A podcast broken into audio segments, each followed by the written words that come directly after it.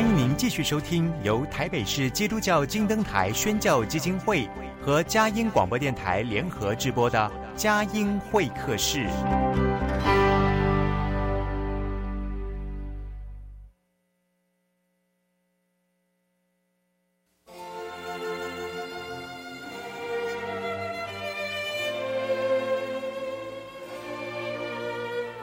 有了朋友的陪伴，人生不会寂寞孤单。在这个充满着欢笑和泪水的节目园地，愿它能带给我们生命的温暖与共鸣。亲爱的朋友，欢迎来到佳音会客室，让我们彼此真心分享，真诚以待。让我们一起留住感动。追寻光明。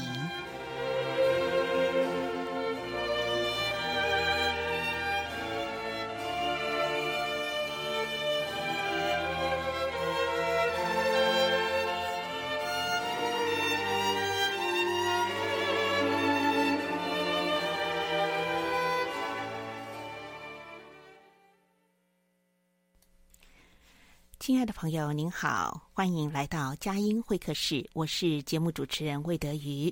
今天访问到的是正道神学院教牧博士符继珍老师。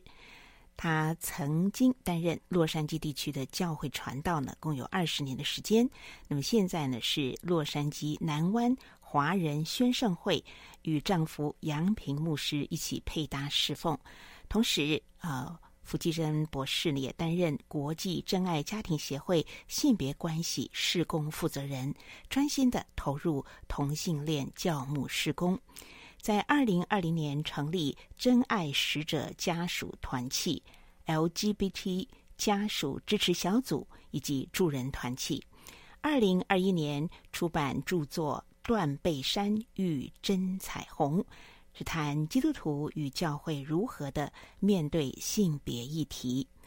符季珍老师经常受邀在神学院、教会还有媒体呢，来谈论性别议题，还有同性恋族群关怀的相关议题。那么，以及如何牧养跟关顾。同性恋相关族群，那今天的专访呢，我们就一起来听听符季珍博士分享他的生命故事、信仰见证，也特别来分享对于同性恋族群的牧养关怀，还有呢，我们对于性别议题哦，要怎么样能够从真理出发，做一番真诚的解释。好，我们就来欢迎符季珍博士来到我们节目当中。符老师您好，欢迎来到佳音会客室。德瑜你好，听众朋友们好，是很高兴能够呃访问到您。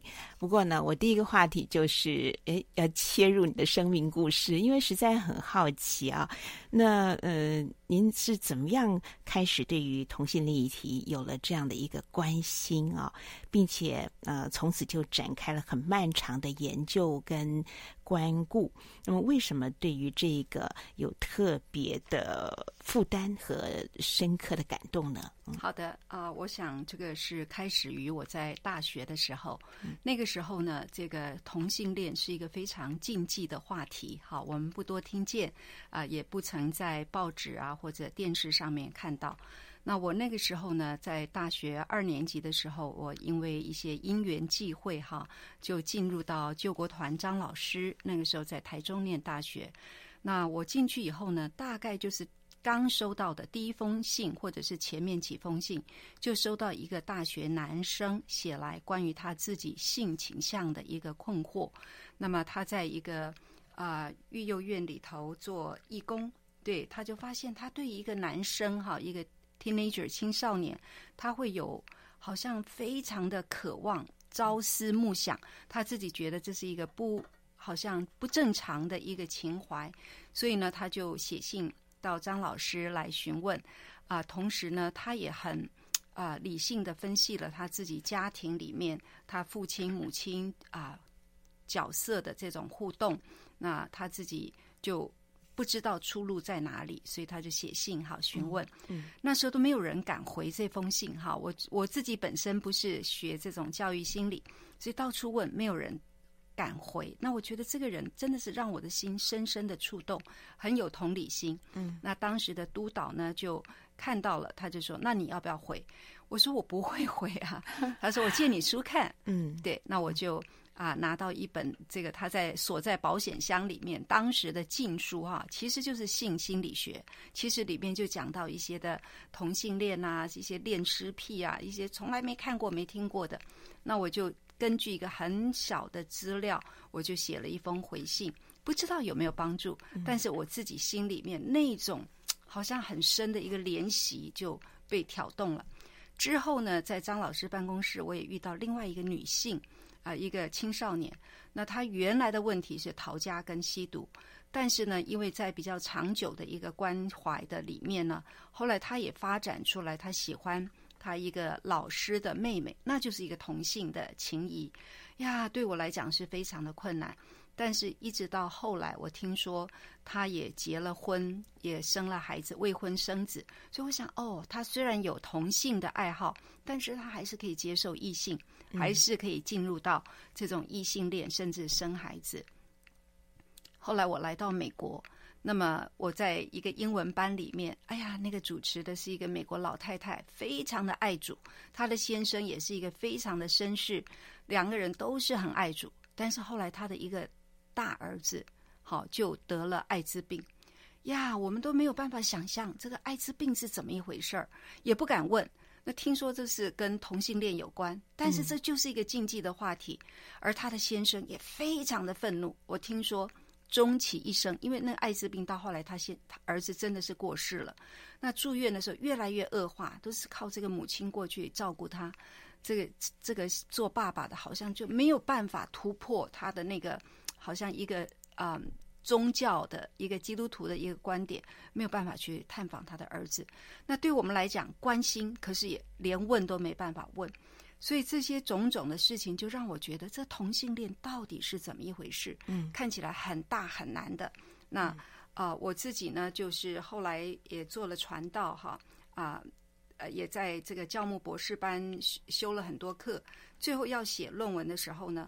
我就在想，我到底要不要写？要写的话，写什么？嗯，那那时候呢，老师也鼓励我，就是说你还是做吧，做一个论文。我说我若要做，我想做同性恋方面的。他说那很好，啊，你现在不做，将来会后悔，因为将来教会会 too late。嗯，那我就有一个使命感。对对对，我自己去祷告的时候，神就把两句话给我哈，一个是马太福音九章三十六节。他看见许多的人，就怜悯他们，因为他们困苦流离，如同羊没有牧人一般。啊、我忽然就感觉到，原来耶稣基督他看见那些无没有啊牧人的这些困苦流离的羊，好像耶稣让我开了一个眼睛，看到这些的同性恋的人属于那些困苦流离。然后呢，耶稣在约翰福音十章十六节说：“我另外有羊，不是这圈里的，我必须领他们来，他们也要听我的声音，并且要合成一群，归一个牧人了。”哇，另外有羊，那这个呢，就是让我的心就笃定了。主就把这两句话给我，所以我知道这是我应该要做的。嗯、那所以呢，我就开始写论文。写完了论文，我的生命就产生很大的翻转。所以后来我就啊。嗯离开了我原来服侍的教会，就专门的就投入到这个同性恋的施工。那我先生那时候也，他也比较晚开始服侍，所以他做牧师，我做师母，就是这样子展开我们的服侍。嗯、是是，所以我们也可以看到，神引导您做这个工作，其实是非常细腻的，是而且从预备您的心到不断的开路啊、呃，而且把那个牧者的。那样的一个关顾的心肠赏赐给您。那其实说实在话，我们提到这个同性恋族群呢，这还真的是一个蛮艰难的、蛮艰困的，而且蛮禁忌的一个话题。呃呃，那我比较觉得奇特的就是说，好像过去呃同性恋这个族群啊，人没有这么多，所以这可能跟某种社会或者时代的一种思潮啊。去冲击出来哈，变成突然间在这个时代里面啊，我们发现好多人，嗯、呃，他他们他们好像对这个事情是习以为常的哦。嗯，但但是我想很多人就是知其然不知其所以然，或者是面对这个问题茫然无助等等啊、哦。那呃，首先呢，大家比较会呃有的一个共同的疑问是，到底同性恋是先天性的还是后天形成的呢？嗯。这是一个很大的问题，也是很多的人会问的哈。那呃，在我的书里面有比较详细的说明，我这边只是简短的哈，简单的提一下，就说在嗯九零年代左右呢，那个时候啊、呃，就是有很多派的人，他们就希望能够造成一个印象，说同性恋是先天的啊，因为那时候对于同性恋族群最大的打压是来自教会界。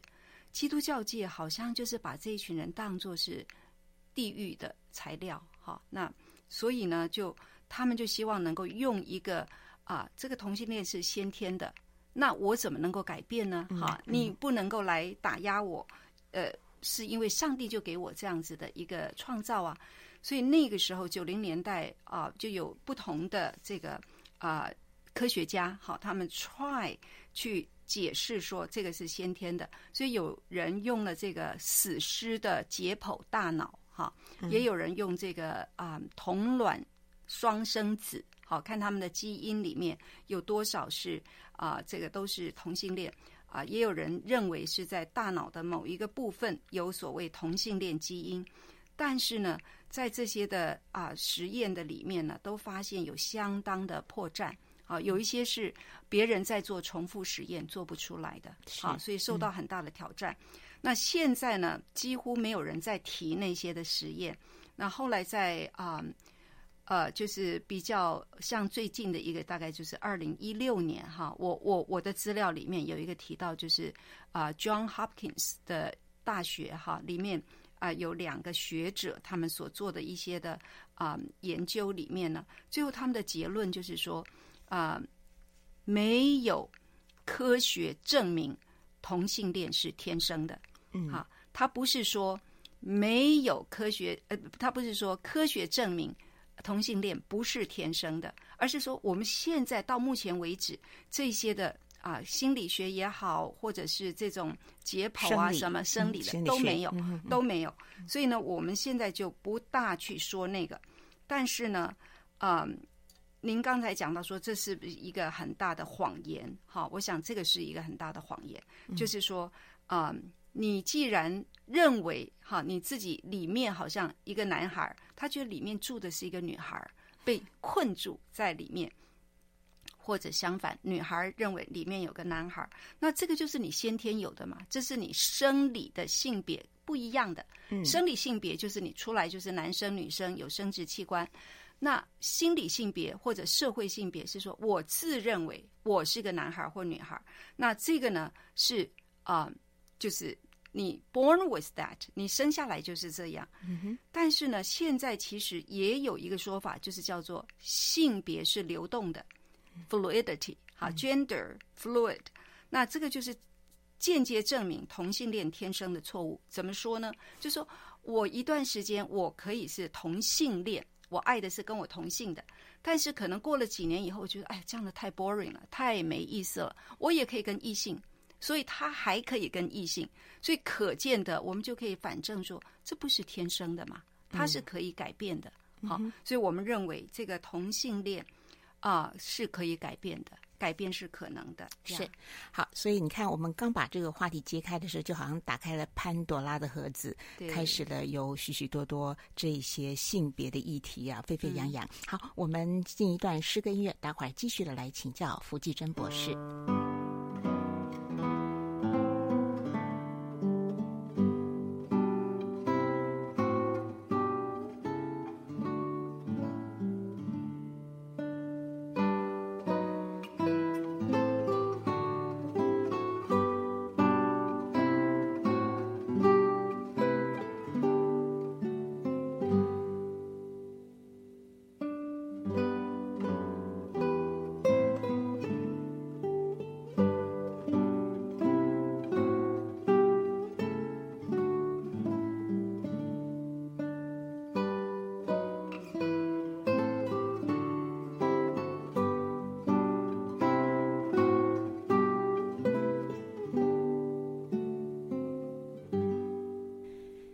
朋友，您所听到的是佳音会客室，台北 FM 九零点九，宜兰罗东 FM 九零点三，桃园 GoGo Radio FM 一零四点三。同时，我们也在网站还有 Podcast 来播出。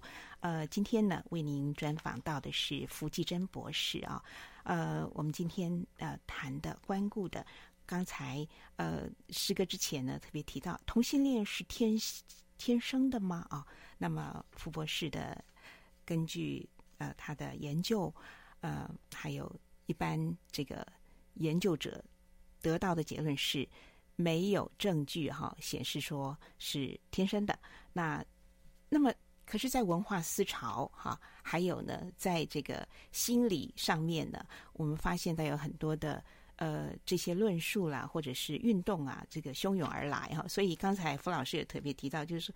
不只是同性恋的这个这个议题，还有所谓的性别光谱啊，或者性别流动。嗯、所以呢，以前就好单纯哦，现在嫁来是男是女就很清楚。嗯、所以这个后天呐、啊、影响的文化的、心理的、生理的，还有这个很多很多家庭，特别是家庭哈，家庭里面跟父母的关系，嗯、呃，这些家族里面对于。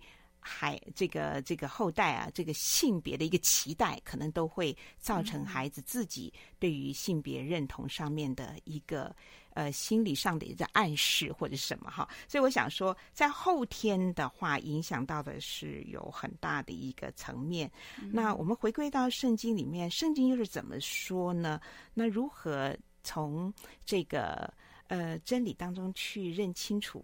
哪些是谎言啊？哪些是、嗯、呃，是我们是可以把持得住、站得稳的哈？嗯、所以我现在进入这个话题就会比较好像严肃了一点。是但是我想举一个例子，就是说我自己在读书的那个年代哈，我们是一九五四年的年，一九五四年，所以我当时我觉得我面临最大的一个呃学术上的一个冲击，就是所谓的进化论。嗯，还是创造论，嗯、当时达尔文的这个思潮来嘛，所以全部都是在讲。是但是我觉得现今哦，嗯、遇到我个人认为遇到的一个很大的一个冲击，文化上面的冲击，就是社会文化上面的冲击，就是这个性别的议题。对，在性别的议题，哈，嗯、所以我想这个世界。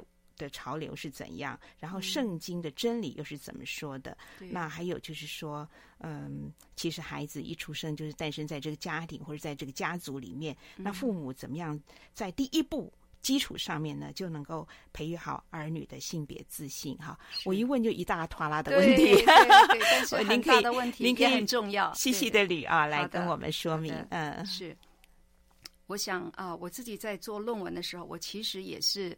啊，蛮怎么讲？很仔细的去读不同派的这些啊著作，我自己也在那边厘清我自己的一个思考的思维的方向。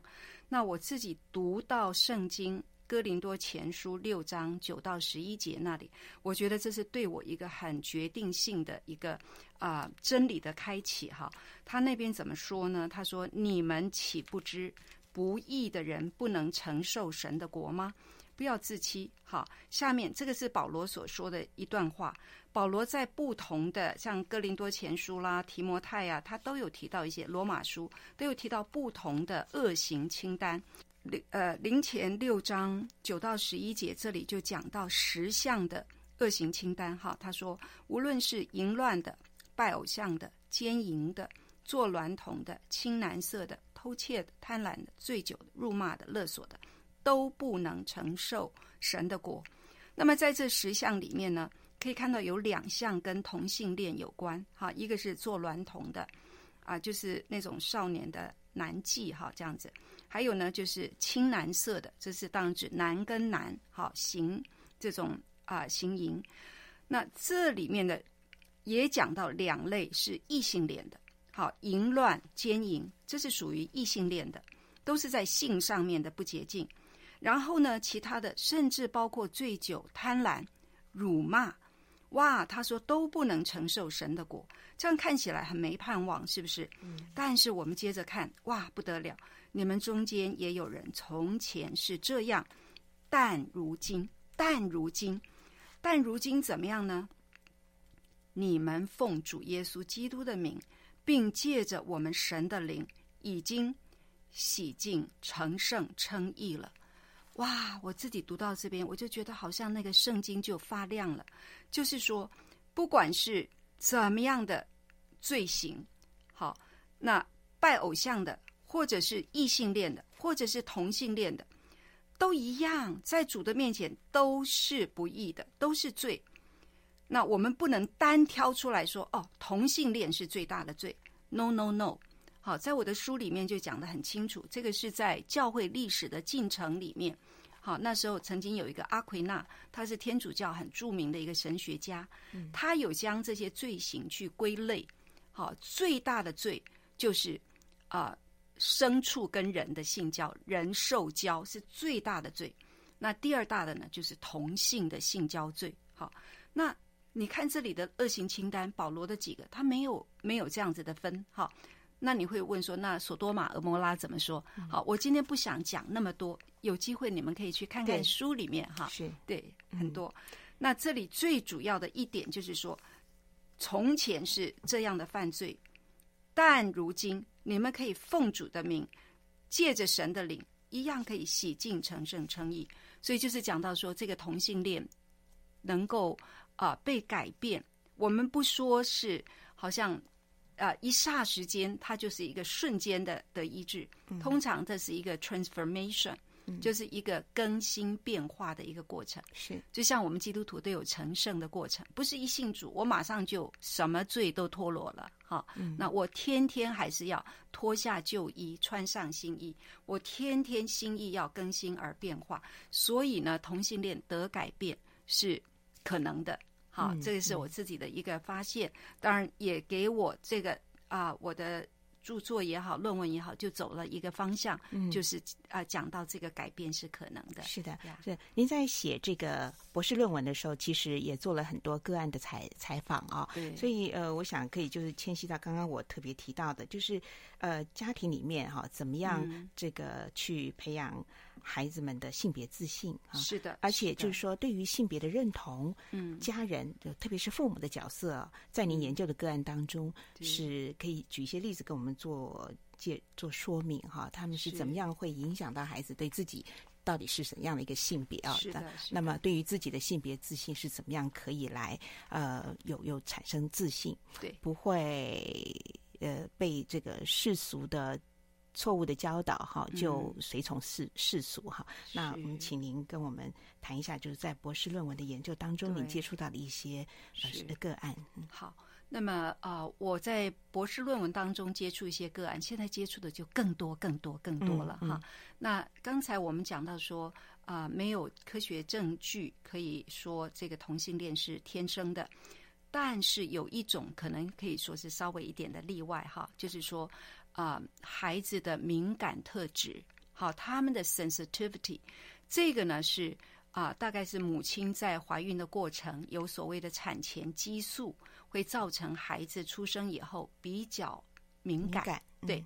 那这个敏感的孩子不一定都会成为同性恋，但是同性恋的孩子里面很多是啊，他的个性是比较敏感的，所以这一点是跟先天比较搭得上一点的关系。所以呢，是后天我们自己感觉，特别是在幼年，哈，在啊这个心性发展的过程当中，那么有可能。给他比较多家庭的因素，或者最主要是 attachment，嗯，好，父母跟孩子有没有这种的依附？那这个是讲到心性发展是一个 psycho 啊、uh, sexual 好的 development，因为我们都知道 psychology 是心理，但是呢，心理跟性是不能够分割的，所以这是特别讲到一个 psychosexual，这是心理，但是跟性是有关系的心性发展。那心性发展的三个阶段呢，我们就说差不多二到四岁是一个萌芽期。好，嗯、那刚才您问到的问题就非常的好。呃，我在这个，呃，我我讲一个最近的例子好了，就是有一个姊妹，她跟我联系了以后，她把她自己同性恋史告诉我。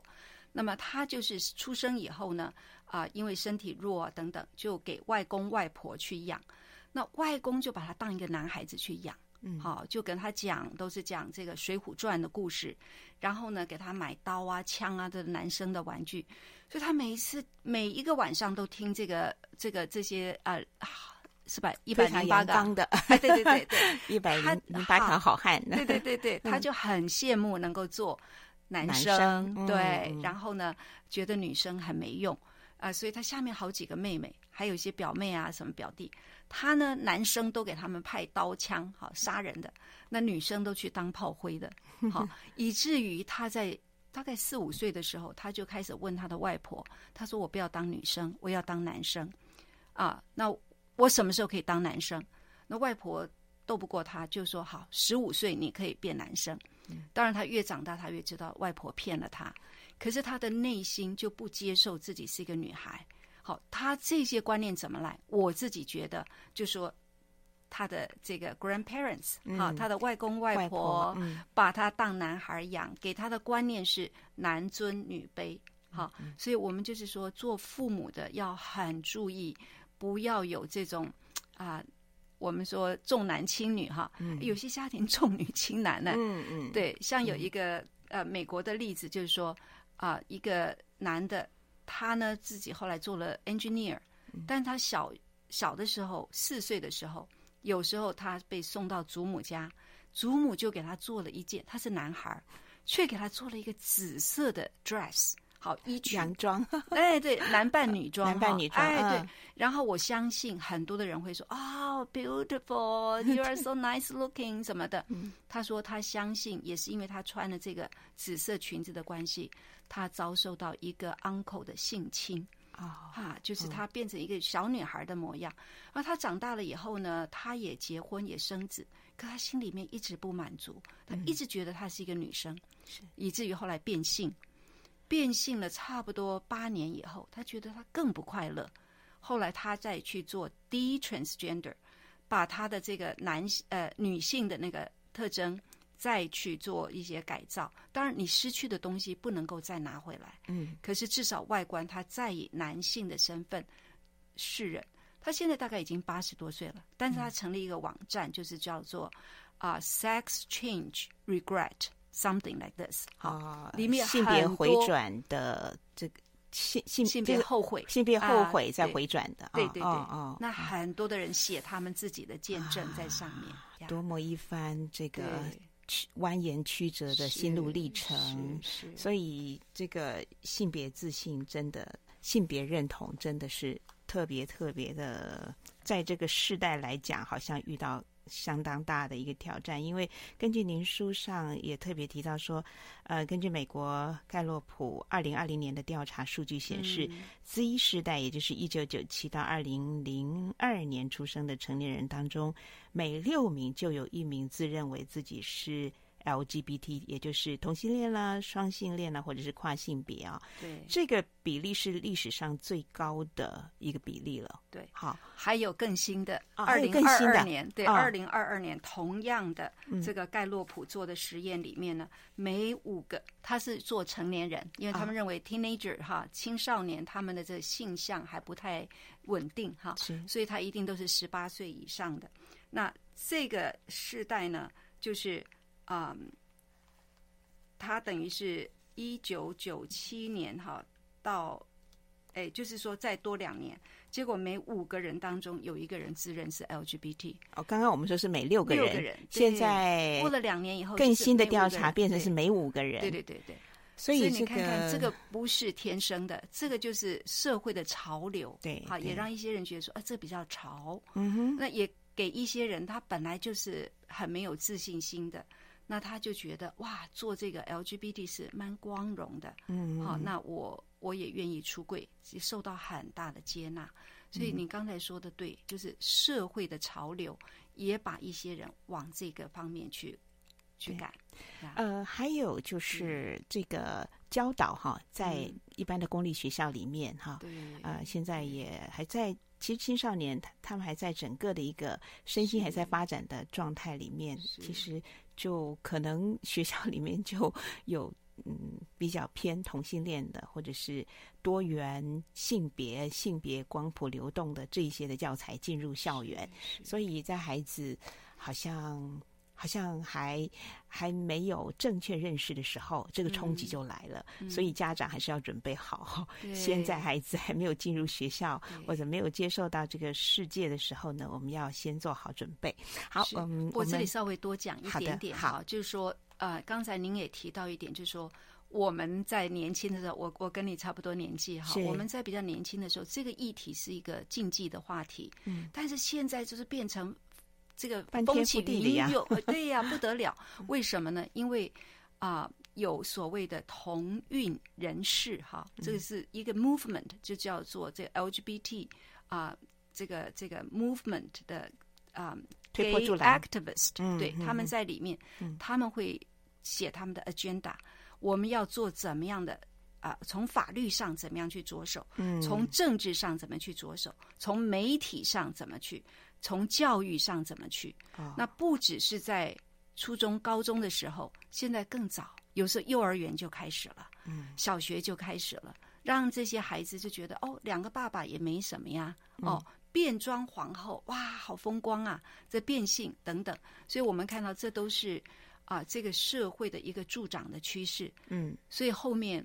我们要再提到说，为什么教会要把这个当作是一个很大的使命，是要赢回这个时代的这个同性恋的族群？的确，呃，傅老师已经讲到了非常大的一个重点，教会再也不能视若无睹，或者是回避这个问题。哈，好，我们进一段诗歌音乐，待会儿请教傅博士，他正在呃进行或者是已经长期关注的一些同性族群的牧养关怀的施工。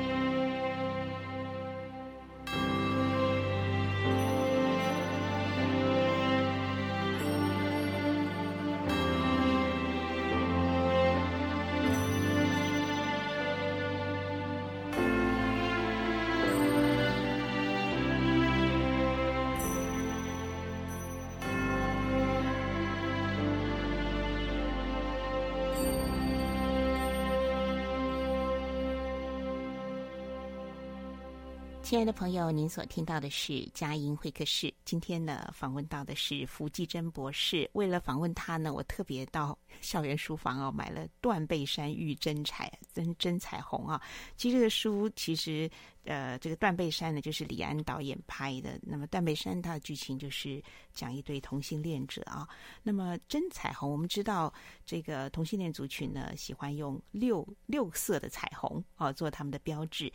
但是真彩虹呢，其实是 color 是 seven 啊，是完全的。所以这书名就已经是呃带出了这个主旨，也就是嗯。这个同性恋族群，或者是我们对于性别的议题，我们性别呃流动，弄得大家都糊里糊涂的，一会儿男一会儿女哈，到底我是男是女哈？那我们希望在真理的这样的一个解释之下呢，很真诚的欢迎大家认识真彩虹哈，那也就是真理哈，所以。符季珍老师的这本书真大大的推荐，特别是我觉得现在在教会来讲哦，可能面对同性恋族群关顾这个议题，就像傅老师您当年那样，就是很想呃关心些什么，可是我该怎么做？我该怎么去同理了解或者牧养和关怀？好，那我想请呃。这个符继珍老师来分享一下您现在施工的一些呃累积下来的一些心得啊，因为您呃在从事国际真爱家庭协会性别关系施工啊，还有真爱使者家属团契、LGBT 家属支持小组，还有助人团契，这些都是呃这个族群里面啊、这个。您服侍的对象，谈一谈您自己在服侍当中的一些经验分享，还有也希望说教会是不是也对这个可以从这个当中您的经验当中得到益处和帮助？嗯，好的，谢谢。啊、我会这个嗯，对这个性别哈关系那么产生的啊、这么大的负担，是从我做论文之前那么我差不多花了三年的时间完成这个论文，因为那时还在全职哈做传道。啊、之后呢，我就觉得太需要专心的来做这一块哈，因为啊、教会里面传道人的培养，就是一般的神学院都可以，但是对这些啊、同性恋的族群，包括他们的家属，我觉得这是特别的一个区块，好像神也呼召我专心的来做这个。当然，我也在啊、扶持丈夫的这个教会事工，这个啊、性别关系事工呢。就是说，这个性别的议题是关系很重要的。嗯，好，就像您刚才有提到说，啊、呃，小时候跟父母的那种 attachment，那种依附的关系，或者是跟啊、呃、这个啊、呃、同才之间的关系，哈，或者是说跟自己的啊、呃、sibling 哈，这个手足之间的，对，都有关系。所以呢，我们称它做性别关系。那那时候呢，呃，我是开始讲座。开始讲座的时候，本来是已经要在实体，但是忽然二零二零年三月，美国就 lock down 哈，就是、因为疫情的关系，对，就不能够做实体了。我们就是做网上，结果没有想到，这真是神开的路。因为如果我们只是做实体，我自己本身在洛杉矶，那个能够造福的就是洛杉矶这个小小的地区，地区对。但是，一旦是网上，网上对，结果呢就可以到。美东、美西、美中、美南，甚至加拿大，嗯，甚至还有在欧洲的，甚至还有在亚洲的。那我们在开始做讲座的时候，就有一些家长就出柜了。嗯、家长出柜是什么意思呢？就是说，当他的儿女向他出柜，柜就是表示说这是不可告人的。好、孩子们可能在小学，可能在初中，就觉得我怎么跟别人不一样？别人喜欢异性，我喜欢的是同性，他很害怕的。他躲在里面一段时间，实在挣扎不得了了。他敢跟父母开始打开，那父母就是说，我们就有一句话说：“儿女出柜日，父母入柜时。”嗯，你想到那种煎熬、那种挣扎，就是对父母是一个很大的痛啊。那又不能敢在教会里面公开说，因为教会的文化是认为这是一个最大的罪，所以呢，我就觉得。我们这些的家长需要有他们的 support group，有支持小组，所以就是在啊，我们做完这个讲座以后，那我就跟神说：“神啊，我要做，但是我需要童工，因为这是一个太大的一个需要，所以你们如果没有给我童工，我就先不开始。”嗯嗯。那那时候就已经有人来上我这个第一次的讲座，他们就受不了了，就私下就找我，找我，我就去寻找合适的人。那么现在我们这个啊家属团契里面呢，就有五个核心的同工，除了我跟我丈夫以外，那还有一位是心理学家，还有一位呢，他自己本身有一个跨性别的孩子，好，从女变成男，他那时候已经走了十年。我说我需要你，因为他跟我谈的时候他很痛苦。我说你出来帮我，因为他就说傅老师你一定要做，你一定要做，要不然我们这些人真的是走投无路。还有一个呢，他本身也是有啊、um, professional 这个 counseling 他的经验，嗯、专业的这个辅导、咨询心理辅导的经验。嗯嗯。所以我们五个做了核心同工以后，我就开始成立这个小组，然后再分成五个小组。这五个小组里面有两个全部是跨性别的组，所以你看看有多少？嗯，我们现在已经有一百多个家庭，其中有四十八个是跨性别的儿女。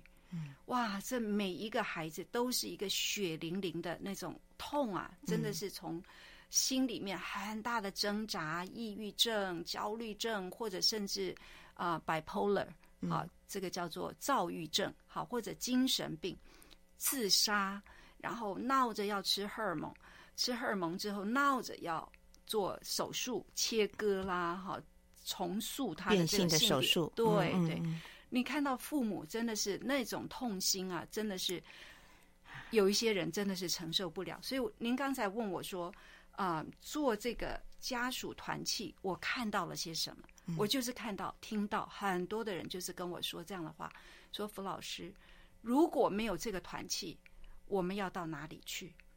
有一个几乎是最早参与的一个姊妹，她就跟我说，她只有一对儿女，儿子跟女儿都出柜。但是呢，他们知道如果出柜早的话，父母可能把他赶走。很多孩子是怕这样，所以两个人约好了，双方都互相知道。但是呢，他们就等说，我们把研究所读完，找到工作。好，那这对夫妇呢，也去了阿拉斯加旅游，很开心回来。儿女说要请他吃饭，结果吃饭的时候双双出柜。哇，这个丈夫就不行了。妻子呢还可以哭，还可以在那边问说为什么。丈夫很多的苦就是吞下去。嗯，结果半年多，丈夫生病过世。从听到儿女双双出柜，他就跟我讲一句话，他说：“福老师，如果我们早有这样的一个支持的团契，呃、对，他说我丈夫不至于死，家属支持小组，对，他说我丈夫不至于死，真是闷死了。”对，闷死了。你说的对，痛啊，心痛啊，闷呐。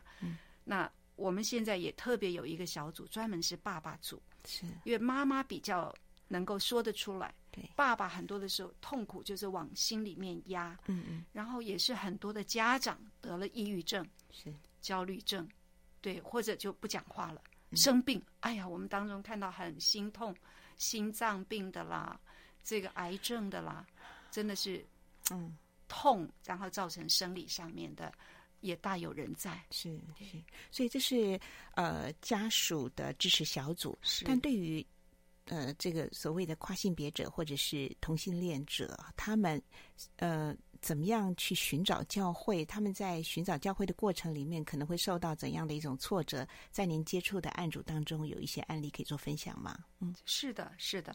啊、嗯，这个就是我们啊、呃、想到，就是有一些啊，像就在我们家属里头的，那有一个女孩，她是同性恋哈，她念书很棒，我们这些孩子们都是几乎相当大的雷同度哈，都是很好的学校毕业，长春藤甚至常春藤名校，哎，不一定都是，但是呢，也都是很好的学校。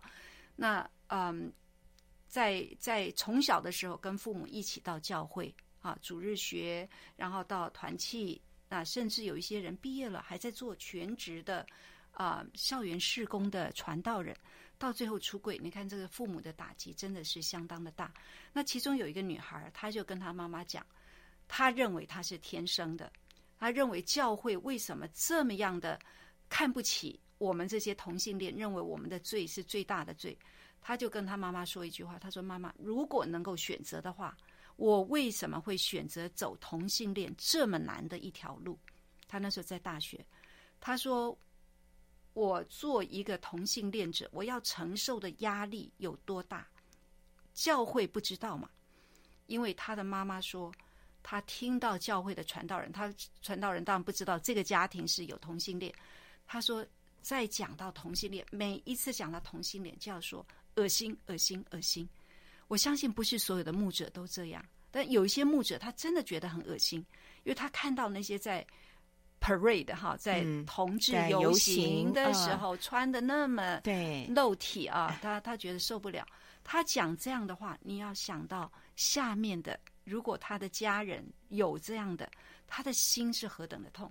他还不是只讲一个恶心，就连讲三次，所以后来这个这个母亲也很受伤。孩子也很受伤，还有一个是儿子，儿子出柜了以后呢，他后来也有一个，也进入到一个同婚的关系。嗯，那这个妈妈有时候就是告诉他说：“你还是要回到教会。”他就说：“妈妈，如果要回到教会，我还愿意回到。”我们我我们的教会，就是他从小长大教会，嗯、他觉得有感情，是，但是他不敢去，嗯、因为知道教会的立场。是的，对。嗯哼，好，今天我们时间的关系，我们很快的就来到一个很重要的一点，也是你这次回到台湾来，希望分享经验的，也就是教会啊，呃，是越来越没有办法这个视若无睹啊，这个潮流这样来了。那怎么样去呃了解、关顾、学习对于同性恋族群的？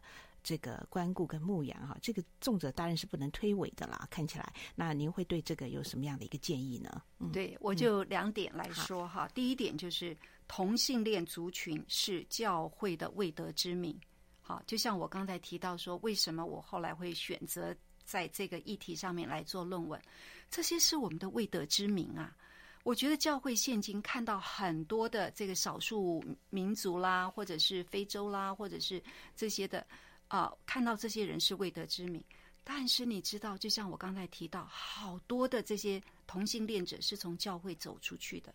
那这些人，我们如果没有看到，我们没有听到他们的故事，我们怎么会对他们产生关心呢？嗯，我们要把他们赢回，因为他们是教会的未得之名。好，大使命就是讲到说要去，要传。对不对？嗯、那我刚才啊、呃、没有特别讲到我们的助人团契的施工。助人团契就是帮助教会，如果想要做同性恋的一些的啊、呃、关关心哈，这个陪伴，那我们在那里可以有一些的讨论。好，因为家属团契必须要你是同性恋者的家属，那我们不能够有有别人。但是助人团契让教会可以进来。所以呢，我们最近在推的就是说，啊、呃，教会可以做什么呢？可以做陪伴，好，可以做陪伴。嗯、那就有一点像啊、呃，我们有一个师母哈，她本身就是在职场，她是一个药剂师。那他发现，在他的职场里面，就是有一个女同性恋，脾气很坏，非常的愤怒。呃，原来他的父母是日裔的这个美国人，在集中营待过，对这个女儿小时候就是常常会。追赶他，这个爸爸手里拿刀去追赶他，oh. 所以你想到他的心里面很破碎的。是。那后来在这个职场上面，这个师母就是用爱去接触他，生日给他送蛋糕，然后啊、嗯，他生病了到医院去探访他，后来慢慢的带他信主，那么带他介绍他到教会。他的教会也用门训的态度来带他。嗯、我在讲的就是教会能做的事情。是，我们可以看到他们的需要，我们把它就是当做是啊、呃、无牧之羊，我们来这样的牧养，来这样的门训他。后来呢，他有机会到非洲，进入到一个 Iris Ministry 哈，Heidi Baker，他在那里三个月，他居然为一个贫穷的非洲非洲人祷告的时候，亲眼看到他一个大的肿瘤。慢慢慢慢消失掉，是，所以这对他生命产生很大革命性的变化。嗯、他真的是 transform 啊，更新变化，转化，就是教会有这样的陪伴。我们有很多这样子的例子，嗯，这是教会可以做的第一项。哈，第二项呢，就是说啊、呃，年轻人是注重社会公益的，教会不要跟同性恋者疏离。好，因为也有一个，我记得是 Banner 哈，他们做的一个呃调查。就是说，千禧年世代，就是差不多三四十岁这个族群，很多的年轻人离开教会。我相信台湾也是，因为在美国也是，欧美也是，很多的年轻人不再上教会。那问他们原因是什么？你知道吗？有百分之七十的人，第一大原因就是说教会与同性恋者疏离，他们觉得这些人是最大的罪人。他们不觉得说我们要去把他们 include 包容进来，接纳他们进来。那他们都有很多的同学同事是这一些的人，不像我们这个时代哈，嗯、年纪稍微大一点的，我们可能没有这样的朋友，但是他们有有同学有朋友，觉得他也是人呐、啊，他也是很好的人呐、啊。你们为什么要打压这些弱势的族群呢？他们是少数不错，但是我们如果跟他把他们视作局外人。那他们就觉得这没有社会的公义，嗯，那我就不愿意来教会。是，所以我相信教会要得着年轻人，需要看到这一块的需要。是的，是的。好，呃，今天我们的访问呢，只能够匆匆的抓一些的亮点、重点，那非常的推荐。呃呃，各位听众朋友可以看福记詹老师所写的这本书《断背山遇真彩虹》。好，在节目还剩下一点时间呢，我们想请福老师来分享得力蒙恩的圣经经文，或者呢，对于今天我们的访谈，您认为还有一些重要的要补充的一些重点？好，啊、呃。我们常常给同性恋家属哈一个呃鼓励的话语，就是我们每一次在我们这个家属团契的聚会最后面，我们都会鼓励大家说：儿女永远是我们的孩子，关系永远值得去重建。好，很多孩子在跟父母出柜的时候，父母不知道怎么反应，有时候就是一直哭泣啊，或者是说你怎么会变成这样子？到底我做错了什么？好，那其实孩子出柜，他也是有很多的挣扎。那那时候最好的回答就是说：“孩子，我知道你辛苦了，你在这个上面，你走了这么挣扎的路，爸爸妈妈不知道。我们虽然不知道要怎么样来面对，但是我们愿意学，我们愿意来陪伴。好，这是一个关系。好，那我们就是做像那个浪子的父亲那样的角色。是你让他去去找他自己的出路，但是家里面的门永远为他打开。嗯，好，还是可以关系上面要注意的哈。那至于啊，您讲到的这个经文哈，我就分享，好比说啊。约翰福音三章十六节、十七节，哈，我想十六节我们都熟悉，讲到神爱世人，对不对？是。十七节呢，他是说到神差他的儿子就降世，不是要定世人的罪，乃是要叫世人因他得救。我想对我来讲很重要，就是说、嗯、我们不是先看到他的罪，不是说这个不是罪，但是呢，我们更要看到他是一个可以得救的人，啊，救恩永远。对他们要成为一个盼望，还有像出埃及记哈三章七到八节，耶和华说：“我的百姓在埃及所受的困苦，我实在看见了。神看见，看见那些在埃及受奴役的百姓，他也看见今天的这些同性恋的族群，他们所受到的煎熬哈。”他们因受督工的辖制所发的哀声，我也听见了。神是看见，神是听见。我原知道他们的痛苦，所以我就鼓励教会的牧者或者弟兄姊妹要看见，要听见，要去认识，知道这个族群他们的痛苦，嗯、然后呢，要来救他们脱离。好。那这个救他们脱离，我们要有耶稣基督的救恩，是不是？好，这个是非常的重要。是。那呀，我想还有一些在啊、嗯，好比说哥林多前书十二章二十五到二十七节，总要肢体彼此相顾。若一个肢体受苦，所有的肢体就一同受苦；若一个肢体得荣耀，所有的肢体就一同快乐。你们就是基督的身子，并且各自做肢体。好，啊，我很抱歉没有更多的机会可以分享。那这里也讲到教会里面，因着一个弟兄，好像做这个同性恋年轻人的一个属灵父亲，然后这个年轻人真的就是好好的带他上主日啊，上这个主日学啊、门训啊，学习一些内在生活。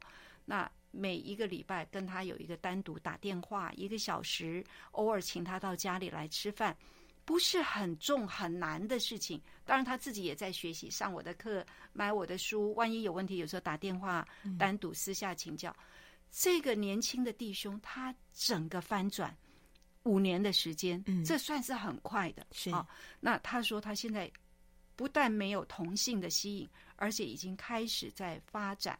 对异性的吸引，嗯，那我就觉得这个是教会的一个陪伴的一个标杆哈。我们不是那么快就能够看到结果，也不一定他就会进入到异性吸引，嗯，但是能够减少同性的吸引，这就已经是很大的成功。嗯呀，我相信神喜悦教会来看到。来听见，嗯，也来明白这个议题。是的，是的，真的非常感谢符吉正老师，呃，在这边跟我们所做的这些宝贵的分享。在最后，我们要请傅老师要我们朗诵一首诗啊，好的，叫做《深坑》哈，我送给众教会，我们彼此互勉哈。嗯，他说有一个同性恋者跌进了深坑，无法自救自拔。一个假冒为善的信徒经过，看见那人，便说：“你是咎由自取。”另一个离经叛道的信徒经过，看见那人，便说：“这个深坑是神给你的美好礼物。”一个位同性恋活跃分子经过，看见那人，便说：“你虽然身陷深坑，仍要争取你的权益。”一位法学者经过，看见那人，便说：“歧视陷在坑里的人是非法的。”一群有头有脸的人经过，看见那人，便说：“我们不会与你这种人为伍的。”随后，他的母亲经过，看见了儿子，便说：“你掉在坑里是你老爸的错。”他的父亲经过，看见了儿子，便说：“你掉在坑里是你老妈的错。”他的妻子经过，看见了，便说：“你陷在坑里是我的错。”然而，当主耶稣看见他的苦境，便怜悯他。并亲身进入坑内，用手环抱他，把他从深坑里救了出来。嗯，让我们效法耶稣基督。是，非常谢谢符老师啊，呃，跟我们一起分享这个非常感动人心的诗。嗯，也让我们更多的深思，更多的看见，更多的听见，更多的知道，并且更多的伸出援手。谢谢符老师接受专访，谢谢您，谢谢，好，谢谢，谢谢德瑜，谢谢听众朋友。Thank you.